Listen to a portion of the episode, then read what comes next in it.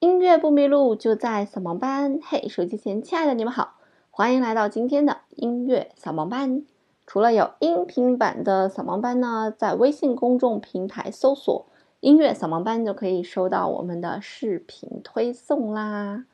今天呢，来跟大家介绍一个在伦敦非常神奇的音乐厅，也就是啊，中文叫做皇家艾尔伯特音乐厅啊。那它的英文呢就叫做 Royal Albert Hall。为什么说它是一个非常奇特的音乐厅呢？啊，其他的音乐厅呢，举行古典音乐会就是非常安静的举行古典音乐会，就只有古典音乐，还有最多有一些爵士音乐在那里举办吧。那这个音乐厅呢就不一样了，它除了举办音乐会之外呢，还有其他的很多活动都在这里举办。举办音乐会就不用讲了哈，每年的八月份呢，英国有一个逍遥音乐节，那它的主会场呢就在这个艾尔伯特音乐厅。那除此之外呢，还有一大堆流行艺人在这里举办过他们自己的音乐会，比方说有 Lady Gaga 呀、Bob Dylan 呀，呃，有滚石乐队呀，有披头士啊，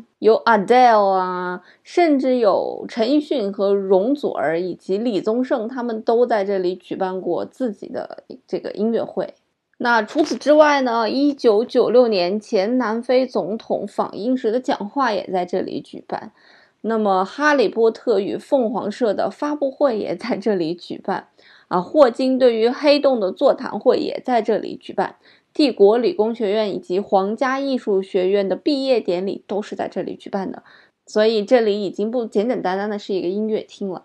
那这个音乐厅的建造呢，其实是一个还。蛮温馨的一个爱情故事吧，就是因为当时的英国维多利亚女王，她的表兄兼丈夫哈，是一位德国的王子，他的名字呢叫做埃尔伯特。他生前的时候特别特别喜欢音乐，然后与这个维多利亚女王呢一生一共孕育了九个孩子。但是非常不幸的是，维多利亚女王的这个丈夫在四十一岁的时候就病逝了。所以维多利亚女王为了纪念他呢，就把这个音乐厅命名为阿尔伯特音乐厅。那这里要爆料一个八卦了，因为女王和她的丈夫是属于近亲结婚哈，所以他们生的九个孩子当中的四个王子当中有三个都有这个血友病，就是血友病患者。那还好，五个公主没有这个显性的这个病状哈，但也是这个呃血友病基因携带者。那当时他们与欧洲王室联姻的时候呢，就让这一个可怕的疾病在欧洲王室当中蔓延了。那除了把这个音乐厅命名为阿尔伯特音乐厅之外呢，在阿尔伯特音乐厅不远的这个海德公园里面呢，呃，女王也为她的丈夫建造了一个雕像，就叫做阿尔伯特亲王的塑像。如此听来，真的是非常的恩爱啦。这座音乐厅呢，是一八七一年开始启用的，是这个伦敦城内最古老的音乐厅了。那它的外观呢，是仿造了罗马圆形大剧场的这种红砖建筑啊，所以看上去就是圆圆的那种非常萌的感觉。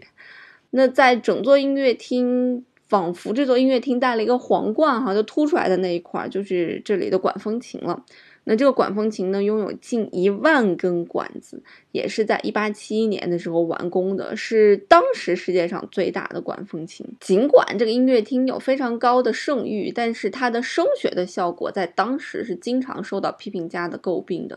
因为这个椭圆形的结构让音乐厅里面的这种回声它被分散掉了，而不是被集中了。这个我们上几次讲其他的音乐厅的时候也说过。所以有一些指挥呢就百看，所以有一些指挥就爱开玩笑嘛，就说说这个阿尔伯特皇家阿尔伯特音乐厅是现代作曲家能够两次听到他们这个音乐的地方，就是因为有这种回声的效果啊。不过后来声学的一些改造以及一些扩散器，让这个音乐厅现在已经到了一个比较。啊，完善完整的一个程度了，所以这里现在也是全欧洲音效最好的音乐厅之一了。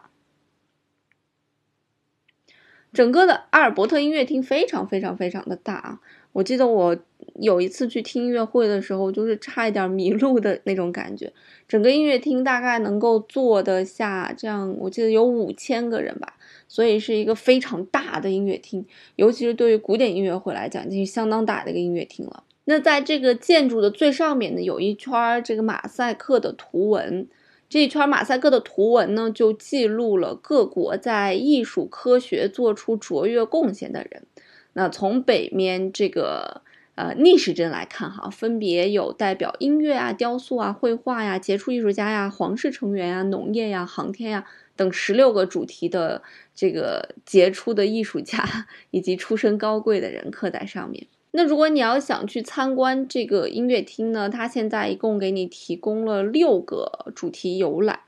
有整体的叫做 Grand Tour，就整体的这个游览，也有关于我们随后要说的这个逍遥音乐节啊，就是 BBC 的 Proms 背后故事 Story of the Proms Tour，有关于逍遥音乐节背后故事的呃一个游览，也有关于一些这个呃 Secret History Tour。不为人知的历史故事的游览，以及有一些正宗英式下午茶 （Afternoon Tea Tour） 就叫做英式下午茶的一个展览哈，还有讲述维多利亚时期建筑风格和一些音乐厅建筑亮亮点的一种展览 （The Inside Out Architecture Tour），以及为小孩子打造的叫做 Victorian Interactive Tour，就维多利亚时期的互动游览。那所有的这个主题游览呢，你都有可能赶上某场音乐会的彩排，所以如果你要赶上了彩排，真的是赚了一大票。那我曾经在国家大剧院呢，就感受到了这个维也纳爱乐乐团的一个彩排，所以听彩排比听音乐会还好玩，你能感受到好像他们更近人情的那一面吧，就是有错误，有停下来，有重新安排，就还蛮好玩的。所以你要是赶上了某场音乐会的彩排，那真的是中了大奖了。那由于这个音乐厅真的是很大啊，所以它的座位的种类也非常的多。那不用讲啊，最好的座位当然是我们所说的池座了，就是基本上是与舞台平行的那个座位。那如果你能找着这个位置比较好的地方呢，那那应该是听觉和视觉都是一个最佳的效果，也是最贵的一些座位。那围绕着池座周围一圈呢，那就是次等的一个座位了。那在次等座位之外呢，还有一个座位，就是有一种像包厢一样的座位，就是我们有的时候看歌剧魅影里面，他们那些贵族都爱在包厢里面待着，就好像在一个小二楼一样哈。那那种包厢的座位，它的私密性就比较好，它是有一个小门的，就不会有人打扰到你。就感觉每个人都有一个小窗户，然后大家从窗户里面看音乐会，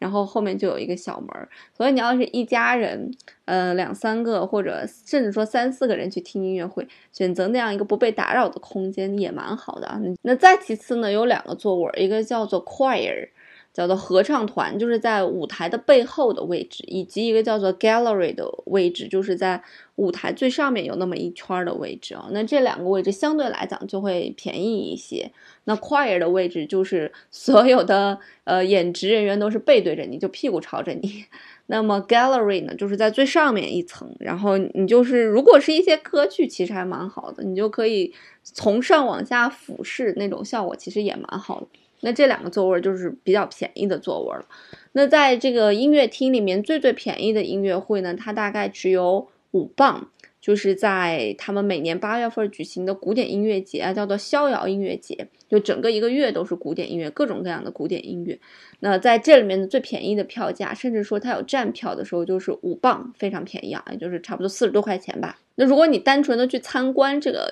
音乐厅的话，好像票价都要到十二还是十四磅，差不多一百块钱左右吧。那你去听一场音乐会才要花五磅，所以是非常非常划来的。那因为像 gallery 啊，或者像我们所说的那种 box 这种，它是有左右之分的，所以选择左边好还是选择右边好呢？啊，一般来讲，左边的位置是出演员的地方，就比方说有一些演员，他有一些单独的演唱的一些东西，他要缓缓的从呃幕后走出来，边走边唱，那他就会从左边走出来。所以呢，你要坐在右边，你就可以非常好的观察到这个演员是如何走出来的。当然，如果你想要和演员更亲密一些，观察到他脸上没有长痘啊，这种毛孔粗不粗大呀，这种，你就可以选择靠右边的座位，因为这样会和演员更亲、更近一些。好啦，那最后呢，提到了这个埃尔伯特音乐厅，提到了伦敦，就不得不提这个逍遥音乐节啊。那逍遥音乐节在英国有就非常非常知名的一个音乐节啊，它又被称作叫做 BBC Proms 逍遥音乐节。它是每年一度必在英国伦敦举行的古典音乐节，是世界上非常非常非常著名的音乐节之一。呃，大概就是在七八月份的时候举行吧，然后历时有两个月左右，每天都有节目，然后会请来很多很多大的音乐家以及正在成长的一些音乐家，呃，来各个这个伦敦的音乐厅去演奏。所以这个音乐厅的主旨也非常有意思啊，就是逍遥这个意思。逍遥是什么呢？就是他们有站票，也可以让你随便走动、散步，也可以你你也可以欢呼。所以不是像我们以前听古典音乐会那样正襟危坐了，它以一个非常轻松的这种方式给你带来这些古典音乐。那这个音乐会首次呢是在一八九五年的时候就举办了，而在一九二七年的时候呢，BBC 才接管了这个音乐会。二零二零年的音乐会的日期已经定下来了，从七月十七一直到九月十二号。如果你搜索 BBC 的官网呢，你就可以看到，在官网里面它已经有一些介绍了啊，以及这个二零一九年的一些回顾。那关于这场音乐会呢，我们可能明年再来做一次节目，比方说快到七月份的时候，我们可以来做一场关于逍遥音乐节的这样一期节目。这个音乐节好像，如果你待在英国的话，就是无人不知、无人不晓。